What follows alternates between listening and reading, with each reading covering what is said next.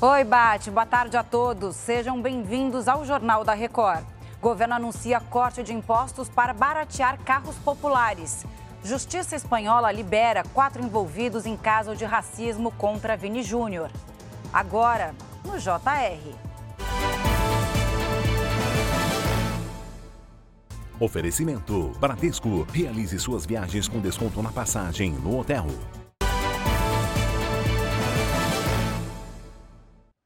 A Justiça da Espanha soltou quatro homens que estavam presos por ataques racistas contra o jogador Vini Júnior. Eles são investigados no caso do boneco colocado em uma ponte simulando enforcamento do atacante do Real Madrid. Os quatro estão proibidos de chegar a menos de um quilômetro de estádios do campeonato espanhol. Eles ainda respondem por crimes de ódio e, se forem condenados, a pena pode chegar a quatro anos de prisão.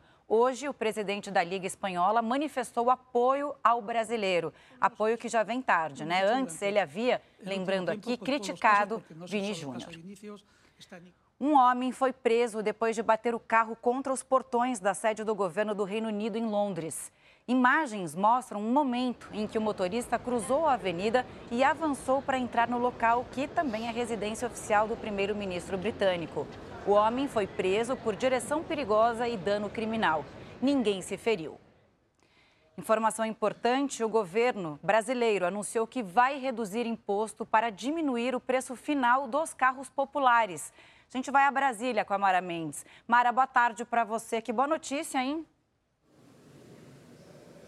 Oi, Camila, boa tarde. De acordo com o vice-presidente Geraldo Alckmin, o desconto vai variar de 1,5% a quase 11% para as montadoras. A medida vai valer para carros com valor de até 120 mil reais. E quanto mais barato for o veículo, maior será o desconto tributário. A redução também vai ser proporcional à emissão de poluentes e à cadeia de produção. Essas medidas podem fazer com que os carros populares voltem a custar menos de 60 mil reais. Camila. Até já, Mara. Daqui a pouco falamos mais.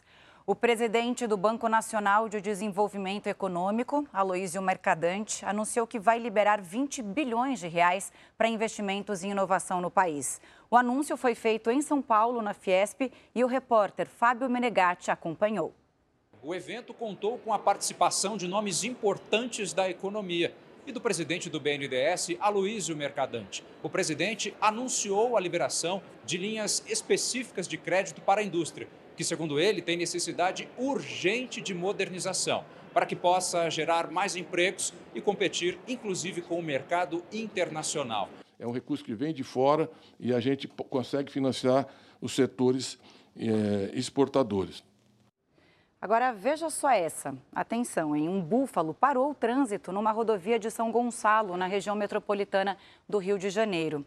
Olha as imagens. Os motoristas que passavam pelo local gravavam as imagens do animal completamente desorientado, coitado, enquanto policiais tentavam controlar a situação.